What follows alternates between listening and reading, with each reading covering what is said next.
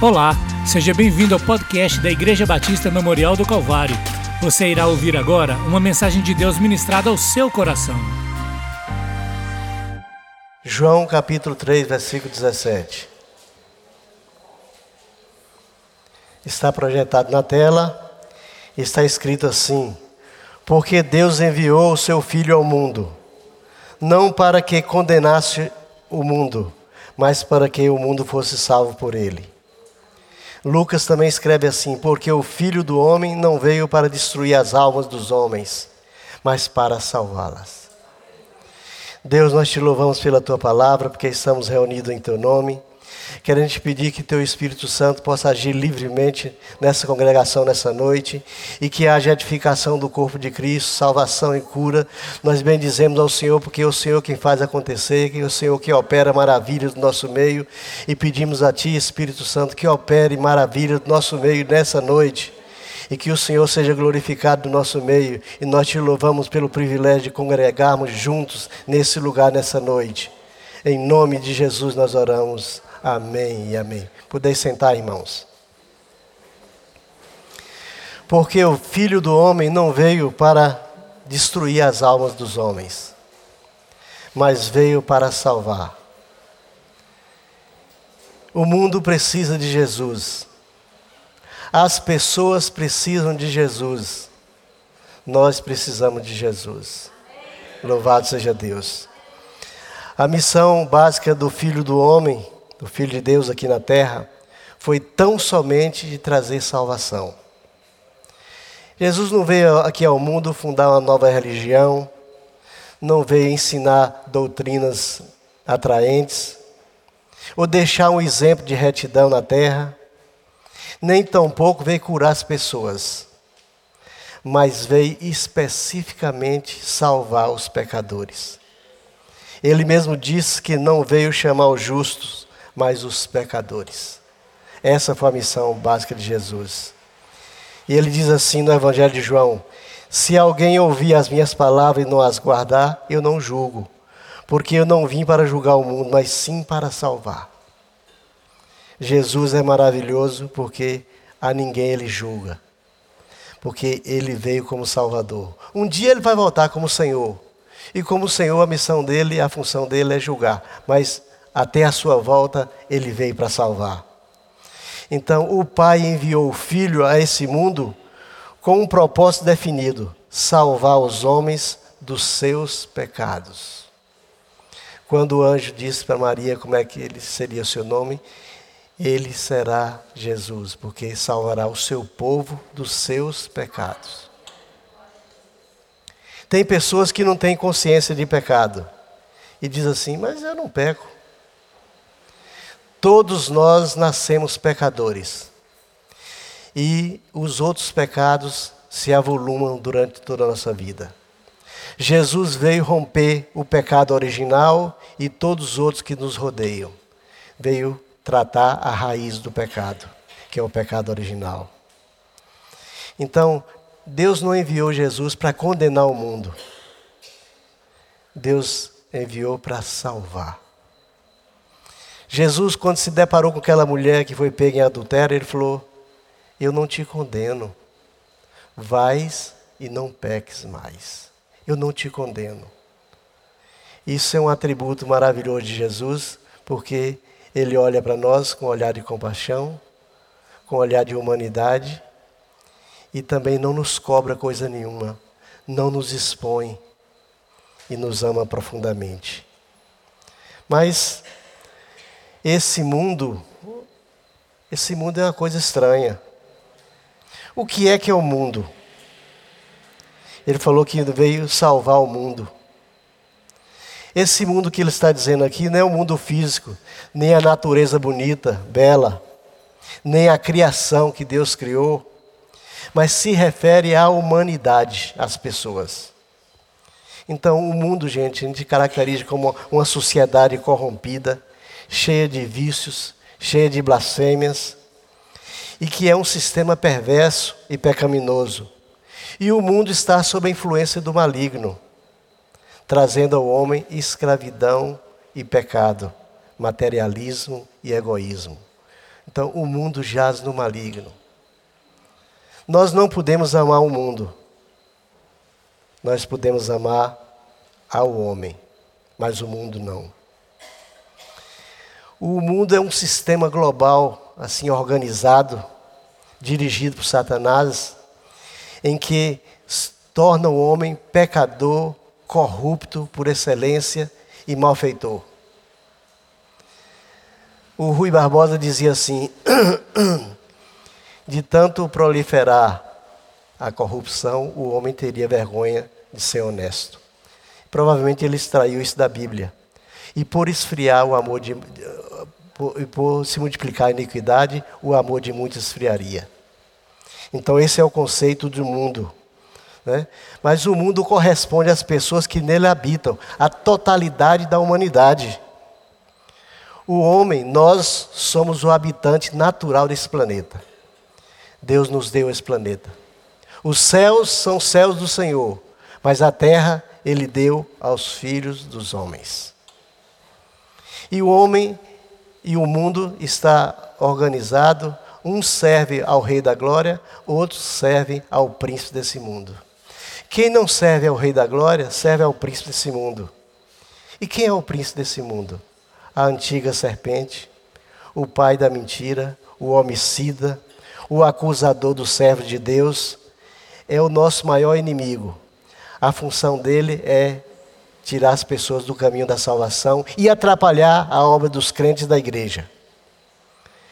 Ele veio à terra fazer o homem pecar. Por isso que ele é tentador. E Jesus falou que ele veio para roubar, matar e destruir. Louvado seja Deus, porque Jesus veio trazer vida e vida em abundância. Né? Mas nós não podemos brincar com ele, que ele é um ser perverso, né? malvado, e foi criado superior a nós homens.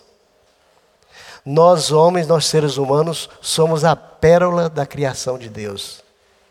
Mas ele foi criado superior. Ele tem poderes que nós não temos, porque ele é espírito. Né?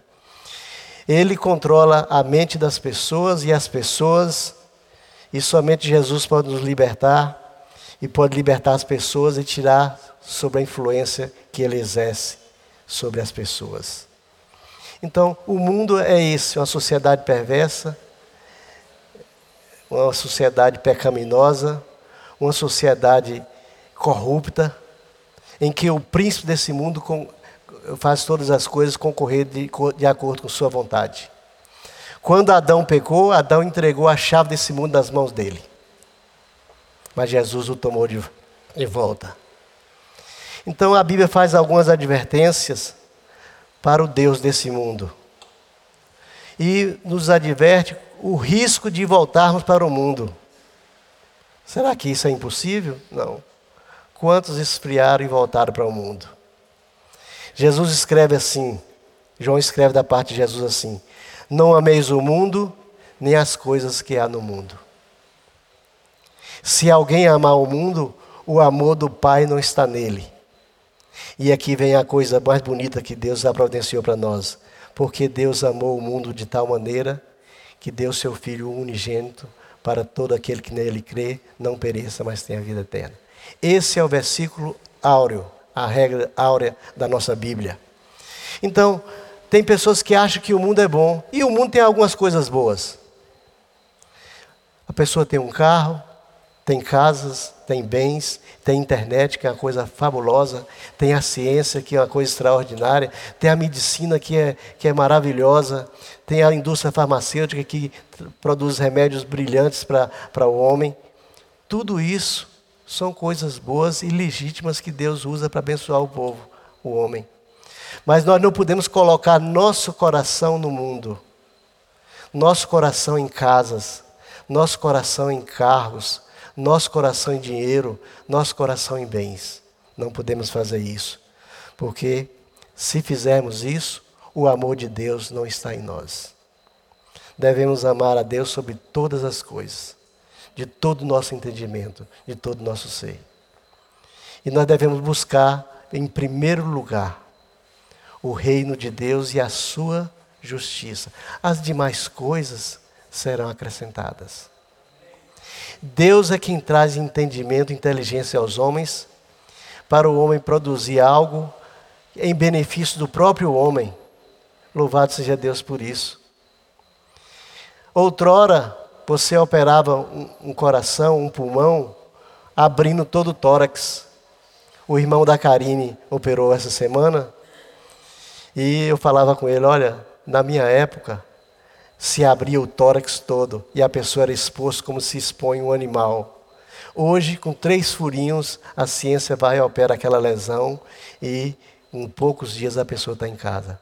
Isso é dom de Deus. Deus usando a ciência em benefício do homem, exercendo assim o dom da cura. Né? Às vezes as pessoas acham que eles descobriram alguma coisa. Eles não descobriram, eles encontraram o que Deus já tinha planejado. De Deus são todas as coisas, Deus fez todas as coisas. A ciência é dom de Deus.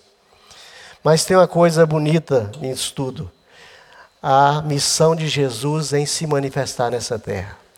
A manifestação de Jesus nessa terra foi uma coisa extraordinária. Ele se manifestou, ele se tornou conhecido, ele se tornou humano como nós. E a primeira coisa que ele se manifestou foi para destruir as obras do diabo. Está lá em 1 João capítulo 3, versículo 8. Se manifestou para libertar o homem das obras do diabo. A possessão, o domínio, a escravidão, tudo isso só Jesus pode fazer. Educação nenhuma pode fazer essas coisas. A pessoa pode ser instruída, pode ser letrado, pode ser educado, mas ninguém liberta o homem do poder do inimigo. Só Jesus pode fazer isso. Jesus também se manifestou para tirar os pecados dos homens. E nele não existe pecado. Já pensaram numa coisa dessa? Nós não tínhamos como ser perdoados. Não tínhamos como pagar a dívida. Jesus veio naquela cruz e se tornou maldição em nosso lugar. Ele tirou os nossos pecados. E nós fomos libertos pelo sangue de Jesus. João também escreve que Jesus se manifestou para nos dar a vida eterna. Se nós pensarmos que nossa vida se limita só a essa vida humana, nós somos mais infelizes dos homens. Porque a promessa que nós temos é a eternidade, com Deus ou sem Deus. Então Jesus veio nos dar a vida eterna. Jesus veio ao mundo como Salvador do mundo, Salvador das pessoas. E isso é uma obra maravilhosa que nenhum ser humano nunca fez. Muitos salvadores da pátria já se mostraram nesse mundo, mas todos eles caíram porque eles não têm nada para oferecer de grandioso ao homem. Jesus tem. Jesus é o Filho de Deus. Se a gente perguntar aqui, qual é a necessidade do homem nessa terra? Qual é a sua necessidade? A busca pelo poder, pelo dinheiro e pela fama. O mundo é assim. A busca pelo poder, pelo dinheiro e pela fama. Quem tem poder domina o mundo. Quem tem dinheiro compra o mundo. E quem tem fama aparece no mundo. Mas até que ponto isso é importante? Porque todos vão passar. O homem nascido de mulher breve é como a erva que nasce é queimada e logo morre. Então nós temos que ter em mente as prioridades do homem nesse mundo. E se a gente perguntar assim, nós podemos responder assim: a minha prioridade é um trabalho. A minha prioridade é uma moradia. A minha prioridade é um plano de saúde. A minha prioridade é um carro. E isso são coisas legítimas mas não é prioridade na nossa vida. Quantas pessoas têm essas coisas todas, todas e são infelizes nessa vida? E quantas pessoas não têm nada disso e têm Jesus e são felizes?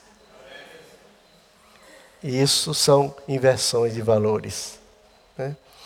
E a gente fica olhando assim a, as ambições do mundo e a gente vê quando Satanás veio tentar Jesus.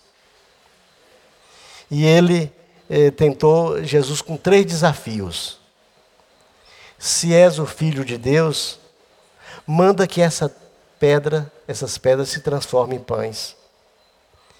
Induzindo Jesus a um milagre, a criatura querendo dar ordem ao Criador. Jesus disse, respondeu com a palavra: Nem só de pão viverá o homem, mas de toda a palavra que procede da boca de Deus. Citou o livro de Deuteronômio. Depois ele falou assim: Te darei a chave desse mundo se me adorares. A criatura procurando adoração. Se, se, te darei a chave desse mundo se me adorares. E aqui no livro de Lucas está escrito que o homem entregou nas mãos de Satanás a chave. E ele diz assim: Porque me foi entregue. Porque ela me foi entregue. E dou a quem eu quiser. Mas Jesus, quando foi ao Hades, ele tomou as chaves da mão do inimigo. E no Apocalipse ele diz: Eis que morto fui e vivo estou, e tenho nas minhas mãos a chave da vida e da morte. Então o Senhor tem todo o domínio, tem todo o poder agora. Nas mãos dele não existe mais nada, só o poder de destruição. Ele está manietado com cordas curtas por algum tempo e só age se Jesus permitir, porque Jesus é o Senhor da glória. Louvado seja Deus. Depois ele faz um outro desafio.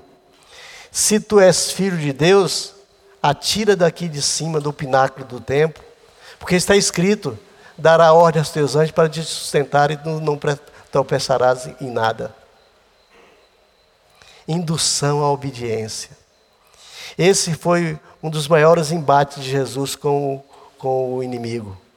Jesus foi cheio do Espírito Santo no batismo, e Jesus agora passa 40 dias e 40 noites em jejum e vai para o deserto para ser tentado. Mas ele esqueceu que Jesus é o Filho de Deus. Satanás no Éden tentou Adão e venceu. Satanás no deserto tentou o segundo Adão, Jesus, e não venceu. Ele foi vencido. Né? Mas as pessoas do presente século estão preocupadas com muitas coisas. Estão preocupadas com o mestrado, estão preocupados com o doutorado, estão preocupados com o pós-doutorado, estão preocupados com pós e pós e pós, e isso é legítimo, mas não é tudo. Mas falta uma coisa, falta uma coisa, falta o conhecimento de Deus. Como nós conhecemos pouco a Deus? Como nós precisamos conhecer mal a Deus, mais a Deus. No livro de Osés fala assim: meu povo está sendo destruído porque falta ali conhecimento. Saber quem é a pessoa divina de Deus, quais são os seus atributos. Nós vamos estudar isso em teologia. O, como é o funcionamento das coisas que Deus governa. Quem está no controle desse mundo? Isso falta conhecimento das coisas de Deus. Então, essas coisas são legítimas, mas não é a coisa principal. É salutar, a pessoa lutar para ter uma vida boa, digna, ter uma boa aposentadoria, ter um recurso para se sustentar. Isso é bom e legítimo. Mas não é tudo e não é o principal. O principal é o reino de Deus e a sua justiça. A salvação da nossa alma é o foco principal da nossa existência. Porque Jesus falou assim: que proveito o homem tem de ganhar o mundo inteiro e perder a sua alma? Quantas pessoas estão passando nessa vida para outra sem experimentar a salvação? Mas o plano de salvação é uma coisa tão maravilhosa que às vezes a gente não consegue explicar a graça maravilhosa de Deus em salvar as pessoas. Uns confiam em carros, outros em cavalos. Mas nós faremos menção do nome do Senhor, do Senhor nosso Deus. Louvado seja Deus. O que que Jesus pode nos dar? Essa é a pergunta que o mundo faz, que as pessoas do mundo fazem. O que que seu Jesus pode lhe dar? Pode, pode dar tantas coisas. Ele pode dar cura para o nosso corpo físico, nossa alma. Ele pode nos dar paz que o mundo não pode dar. A paz não é a, a falta de guerra, mas é a presença de Jesus no nosso coração. Ele pode nos dar esperança, né? que é uma das virtudes dessa vida. E a esperança, como o amor, são eternos, nunca se acabam. Ele pode nos dar prosperidade. Bendito é o homem que Deus confere riqueza. Isso é dom de Deus. Ganho honestamente, licitamente, é dom de Deus. Abraão era rico e possuía gado. Os patriarcas foram ricos. Os reis de Israel eram ricos. Mas tem duas classes de Israel que eram muito pobres: os profetas e os sacerdotes. Então Deus pode fazer isso na vida das pessoas. Nós não devemos perseguir riquezas, dinheiros, coisas. Isso é efêmeros. Nós devemos buscar o reino, a sua justiça, e as outras coisas nos serão acrescentadas cada dia. Cada dia. Nós podemos experimentar isso. Né? O que Jesus traz de benefício para nós? Os ofícios de Jesus. Por isso que nós falamos que nós precisamos estudar a Bíblia para a gente conhecer mais dessa figura extraordinária que se tornou como um de nós. Primeira coisa, o primeiro ofício de Jesus é que Ele é Salvador. Não existe outro Salvador a não ser Ele. Ele é nosso Salvador bendito. Louvado seja Deus. Mas a Bíblia fala também que Ele é Senhor. Ele é o Quírios. Senhor era uma palavra que só era dirigida aos Césares, aos imperadores romanos. Mas Jesus é o verdadeiro Quírios, o verdadeiro Senhor. O Senhor dos vivos e dos mortos. Louvado seja Deus. Já pensaram na, na, no ofício de Jesus como intercessor? Ele está à destra do Pai, intercedendo por mim, por você, intercedendo pela igreja, intercedendo por nós quando nós pecamos e pedimos perdão a Deus. Já pensaram?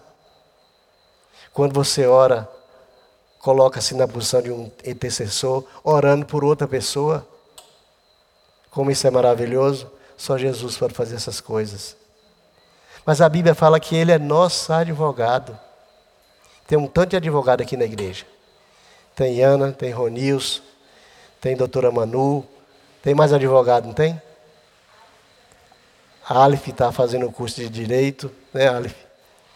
Então, o advogado é aquele, aquele homem, aquela pessoa que representa o acusado diante do juiz. Jesus é quem nos representa diante do Pai.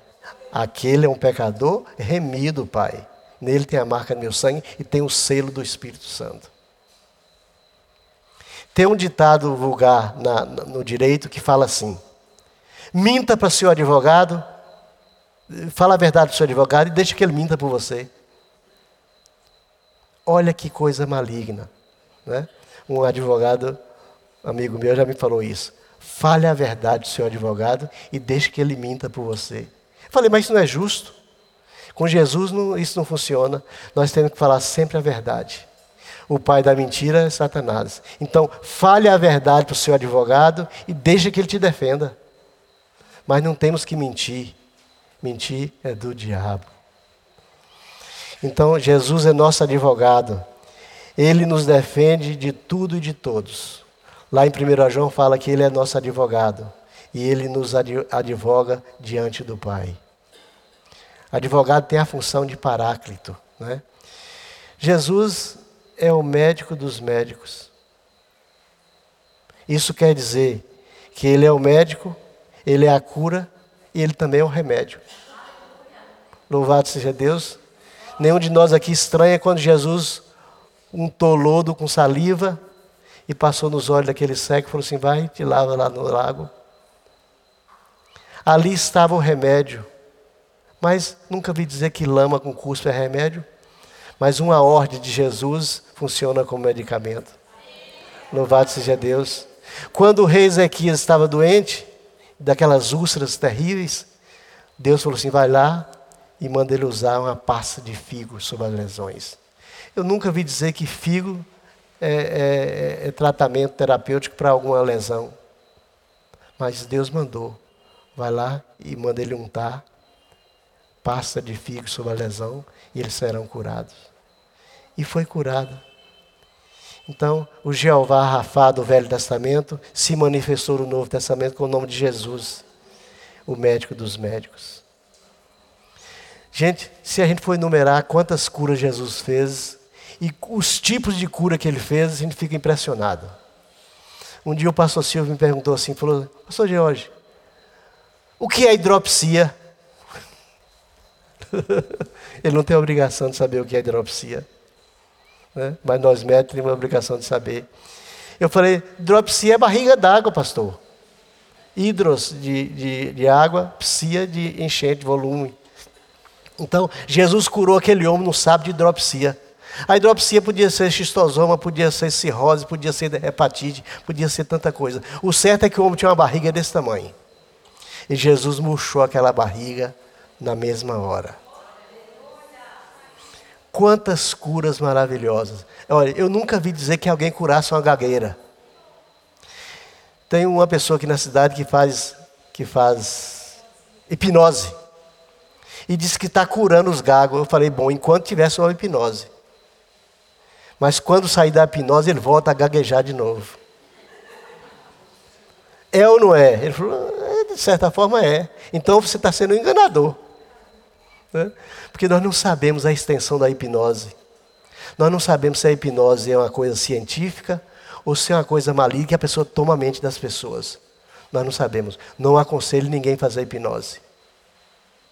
A hipnose é parente próximo da regressão. Então, Jesus curou um, um gago e um mudo ao mesmo tempo. Quantos assim o Senhor fez? Então, Ele é médico por excelência. Jesus é o representante da raça humana no conselho da Trindade. Já pensaram nisso?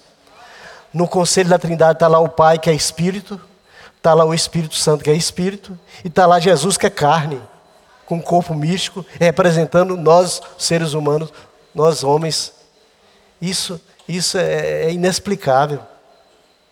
Mas está lá, Jesus, homem, ressurreto, glorificado e místico, está lá no conselho da Trindade. E falando assim: Eu sou representante dos filhos dos homens, Pai. Porque Ele encarnou. Ele morreu, mas não foi preso pela morte, ele ressuscitou. Jesus é o libertador. Se o Filho vos libertar, verdadeiramente sereis livres. Então nós não temos outro caminho. Jesus perguntou certa vez aos seus discípulos: Que diz o povo ser o filho do homem?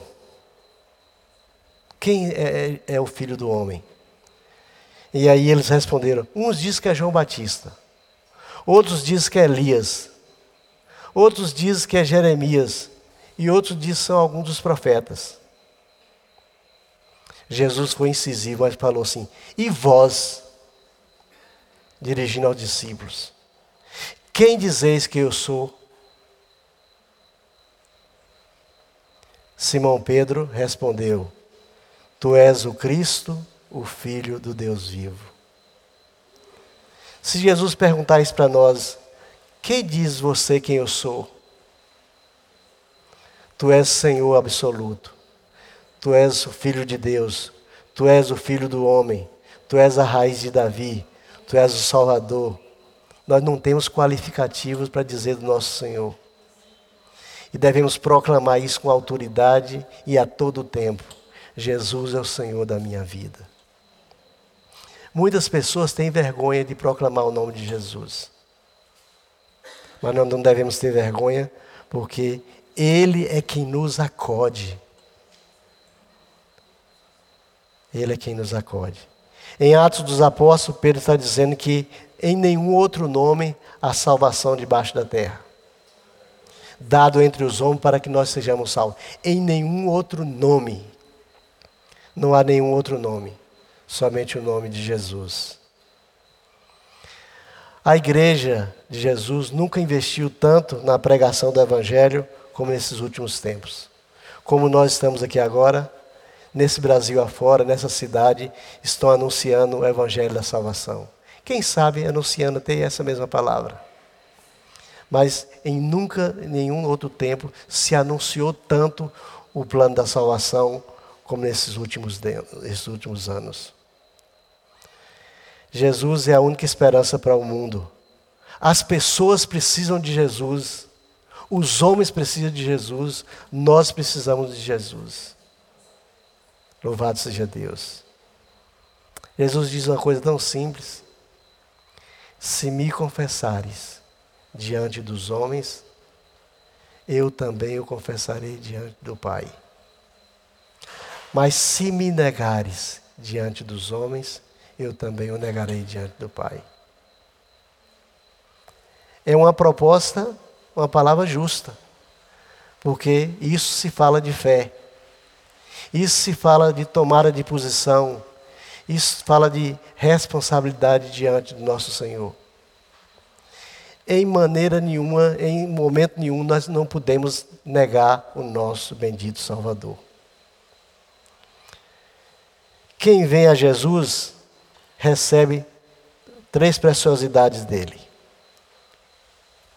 Quem vem a Jesus recebe a primeira coisa que é o perdão dos pecados. Quem é esse que perdoa pecados? Só quem pode perdoar pecados é Deus. Qual é mais fácil dizer, perdoados estão os teus pecados, ou pega a tua cama, levanta e anda? Foi assim que Jesus disse aos fariseus. Então, Jesus tem o poder de perdoar pecados. Os meus pecados foram perdoados por Ele. Os seus pecados foram perdoados por eles. E os pecados de alguns que não, assim não fizeram ainda serão perdoados por Ele. O perdão dos pecados tem efeito passado, presente e futuro. A salvação é assim: houve no passado, há no presente e vai haver no futuro o perdão dos pecados. Oh, dádiva maravilhosa! O seu nome escrito no livro da vida, nos céus. Já ouviu falar dos livros? Nós já pregamos sobre os livros aqui, vamos voltar a pregar outro dia. Abriram-se os livros no Apocalipse capítulo 21. E os que não tiveram seu nome escrito nos livros foram julgados e condenados. Mas quem teve o seu nome escrito no livro da vida, herdou a vida eterna. Então nós temos nossa filiação celestial. Nosso nome está escrito lá, nós somos cidadãos dos céus. Porque nosso nome está escrito lá no livro da vida. E se Deus falou que tem livro, é porque tem livro, não tem tablet. Não é para mim. Falou de livro. Né? Então, é por isso que eu gosto da Bíblia em livro. Né? Porque não nos desperta a nossa, a nossa atenção. Não estou tirando o mérito do tablet, é bom, eu uso o tablet, mas eu uso a Bíblia. Né? O, o celular é bom, mas para a gente falar lá fora, a gente trazer igreja nos atrapalha. Né? Então, nossos nomes estão escritos no livro da vida. E eu fico imaginando lá no Apocalipse, Jesus abrindo os livros. Os livros. Né? Aí uns falam assim: vão ser livros ele eletrônicos? Eu não sei, mas a Bíblia fala de livros. Nós tivemos uma, um debate no seminário uma vez com o pastor de, de pastor metodista de, de, da, da, igreja de Sil, chamado pastor André. Ele falou assim, mas, mas doutor Jorge, para que que no céu Jesus vai ter livros? Eu falei, então a Bíblia é mentira, é mentirosa. Porque a Bíblia fala que nossos nomes estarão escritos nos livros, no livro da vida. Então, quer queira, quer não, quer se entenda ou não, vai estar lá para, apresentando para nós os livros. Ou então Jesus não é o homem, o filho do homem no conselho da Trindade. Então eu creio que vai ser abertos os livros. Olha, filho, teu nome está escrito no livro da vida. Louvado seja Deus. Eu sei que o céu, o céu é autoexplicativo. Quando nós chegarmos no céu um dia, nós vamos viver juntos, porque estaremos fora desse corpo mortal e pecaminoso. O céu é autoexplicativo. Agora, no céu nós vamos trabalhar. No céu nós vamos ter morada. Cada um de nós vai ter sua morada. E eu não vou morar com a missionária Itamar, nem Felipe vai morar com Flavinha. Você vai ter sua casa, Flavinha vai ter a dela. Você pode tomar um café na casa dela, né? É? E é a mesma coisa eu como missionário também. Então, o céu é um lugar assim, um lugar de delícia, um lugar que nós conhecemos em parte pelo aquilo que nos está revelado. Então, nosso nome está escrito nos céus. Passou uma peça numa igreja algum tempo atrás, em que mostrava a história de um homem zelador da igreja e mostrava de um missionário todo compenetrado. E eu me lembro daquela peça que o zelador da igreja era uma pessoa simples, uma pessoa bem humilde e que estava ali o tempo todo louvando a Deus, orando e la, la, lavando, limpando o santuário. E o missionário, o missionário que eu chamo assim de ousado, era aquele missionário pocado. Ele falava que já estava vindo evangelismo, já tinha evangelizado um bocado de gente, já tinha salvado um bocado de pessoas, e era assim, sempre assim, agitado e andando para lá e para cá com a Bíblia debaixo do braço, e, e censurando o pobre do, do, do zelador. Morreram os dois. E os dois vão agora para um lugar. E o zelador chegou lá e o anjo perguntou: Seu nome? Ele, Fulano de Tal, pode entrar, é aqui seu lugar. Aí ele falou assim: ah, ah, aquele tabaréu ali, está lá, imagine eu, eu vou ser recebido aqui pelo próprio Jesus. Porque aquele pelego que só fazia limpar a igreja, não fazia nada para o rei. Eu, um ganhador de alma. E ele assim, imagine, Jesus veio me receber. Chegou lá, perguntou assim ao anjo: Olha meu nome aí. O anjo perguntou: Como é seu nome? Ele falou: Antolau de não sei o quê. Ele falou, não tem esse nome aqui, Antolau. Ah, mas deve ter chamado Lau. Procurei Lau, irmão Lau.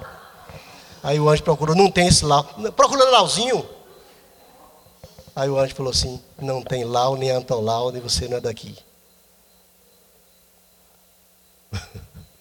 Muitos naquele dia estranharão, né? Seu nome não está escrito no livro da vida. Jeremias fala assim: Bendito os que têm escrito seus nomes no livro da vida. Maldito aqueles que escrevem o seu nome na, nas areias, que vem a água e apaga. Nós queremos ter os nossos nomes escritos no livro dos céus e não nas areias da praia, porque a onda vem e apaga. Louvado seja Deus. E a outra preciosidade que nós recebemos é o dom do Espírito Santo. Muitos se convertem e alguns se decidem. Os que se convertem verdadeiramente ficam, porque recebem essas coisas. E o Espírito de Deus passa a habitar nele e passa a conduzir agora numa vida notável. Ele vem para a igreja, ele quer aprender a Bíblia, ele quer orar, ele quer a visita do irmão, ele quer vir, vir para os cultos. Isso são sintomas do novo nascimento. Agora, muitos decidem, né? É até salutar decidir. Mas nós temos que decidir e converter. Quem já experimentou isso sabe que isso é uma coisa voluntária, instantânea. A decisão com conversão. Louvado seja Deus. Eu me lembro que eu gostava de tomar cerveja. Eu falava para ela assim: Eu posso ir para a tua igreja, eu posso até ser crente, mas nunca vou deixar de tomar minha cerveja. Lembra, filha? Uma tal loura que tinha lá. E eu tinha algumas garrafas na geladeira. Ela, coitada, não falava nada. Nem me cobrava. No dia que Jesus me salvou, e que eu não sei como, eu estava no meio da, da, da, da plateia, e quando o pastor fez a pregação, não era pastor ainda não, ele era evangelista. Eu me, me vi saindo de lá e vim para o centro, me converti de cabeça baixa. Naquela noite foi uma coisa diferente na minha vida. Irmã Val estava tocando no dia. Você sabe qual foi a música que estava tocando? Eu venho como estou. Sim, venho como estou. Essa foi a música que cantava naquela noite, no dia que Jesus me salvou. 17 de novembro de 85. Naquela mesma noite eu falei: olha, não vai ficar uma cerveja aqui. E essas porcarias dessas carrancas que tem aqui na minha estante, eu vou sentar o martelo, o machado em tudo. Essas coisas são feias. Né? E falei: a partir de hoje só Jesus vai mandar nessa casa. Não ficou uma cerveja, não ficou uma carranca, não ficou uma imagem. Tudo foi destruído. Naquele dia o Espírito de Deus se apossou de mim e passou a me conduzir para as coisas de Deus. Eu só queria estar na igreja, eu só queria uh, estar lendo a Bíblia, eu só queria estar no grupo de oração. E, e aquele primeiro amor vai, vai tomando a gente e a gente nunca mais deixa Jesus. 33 anos, já passei por muitas lutas, mas nunca tive vontade de deixar os caminhos do Senhor. E eu sei que, como eu, tem muitos irmãos aqui. Né? Por quê? Porque eu fui possuído do Espírito Santo. O Espírito Santo agora nos guia a toda a verdade. Jesus falou que Ele é o consolador que viria nos, nos, nos conduzir a toda a verdade. Então, gente, todas essas três coisas, essas três bênçãos, compõem o processo da salvação, em que consiste em perdão dos pecados, o nome escrito no livro da vida e receber o dom do Espírito Santo. Louvado seja Deus, porque Jesus veio salvar o mundo, não veio condenar. E Jesus não condena nenhum de nós. Jesus veio para salvar. E Jesus, pelo fato de ter sido homem, ele sabe o que é padecer na carne. Ele sofreu todas as coisas e foi tentado em todas as coisas, mas não achou pecado nele, nem por palavras. Ele foi enfático quando precisou ser enfático, foi rígido quando precisou ser rígido, mas também foi misericordioso quando precisou exercer misericórdia. Com os religiosos, Jesus tra tratava tete a tete. Com os pecadores, ele tinha olhar de carinho e de misericórdia. Porque os religiosos vinham para sempre para tentar derrubar Jesus em alguma coisa. Jesus falava assim: vai lá e diz àquela raposa que ele não tem domínio sobre essa terra dirigindo-se a, a, a, Herodes. Aos, aos fariseus e saduceus, ele chamava assim: vocês são sepulcro caiados, raça de víbora. Com aqueles que vendiam coisas no templo, ele fez um azorrague e derrubou tudo lá no templo. Quereis transformar minha casa em covil de salteadores? Mas isso é ele. Ele tem autoridade para fazer isso e falar isso. Nós não nós temos autoridade para proclamar o nome dele que é bendito. Porque se nós assim o fizermos, nós vamos nos tornar religiosos. E isso não é bom a religiosidade. É bom nós sermos misericordiosos. Eu estou assim, impressionado. Eu tenho lido ultimamente muito uma parábola de Jesus contando sobre os trabalhadores da vinha. E aqui tem falado meu coração grandemente. Jesus conta a parábola que passou pela praça e convocou alguns trabalhadores para trabalhar na vinha, oito horas por dia, por um denário. Mais tarde, o servo passou e convidou outra turma para trabalhar na vinha. Faltando uma hora para terminar às seis horas, ele convidou outra turma para vir trabalhar na vinha. Alguns ficaram revoltados. Nós trabalhamos oito horas, ganhamos um denário. Os outros trabalham quatro horas e recebem um denário. Esses aí só trabalharam uma hora e recebem um denário. Meu, meu jovem, o dinheiro é meu. Eu faço como eu quiser. Então, a salvação é dele. Ele oferece a quem ele quiser. Eu não sou detentor da salvação, nem posso dizer quem vai e quem não vai. Agora, uma coisa maravilhosa: essa graça alcança as pessoas até no final da vida, até morrendo. A gente pode achar que é injusto. Ah, eu paguei o preço a vida toda. E esse aqui vem no final da vida, foi errante a vida toda. Mas, gente, isso é graça. Graça não se explica. Graça se experimenta.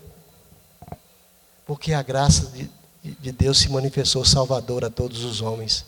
Diz o livro de, de, de Tito.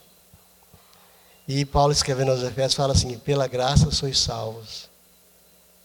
Isso não é dom de vós, é dom de Deus. Então Deus vem buscar em mim fé, porque a graça é dele, a graça é salvadora. Então, isso não tem explicação. No final da vida, antes do último suspiro, a pessoa se declara ali pedindo perdão a Jesus, aceitando Jesus e partindo para a glória, para o mesmo lugar que nós vamos. Isso já aconteceu no Gólgota, isso acontece nos nossos dias. Nós não podemos limitar o poder e a graça que há em Jesus.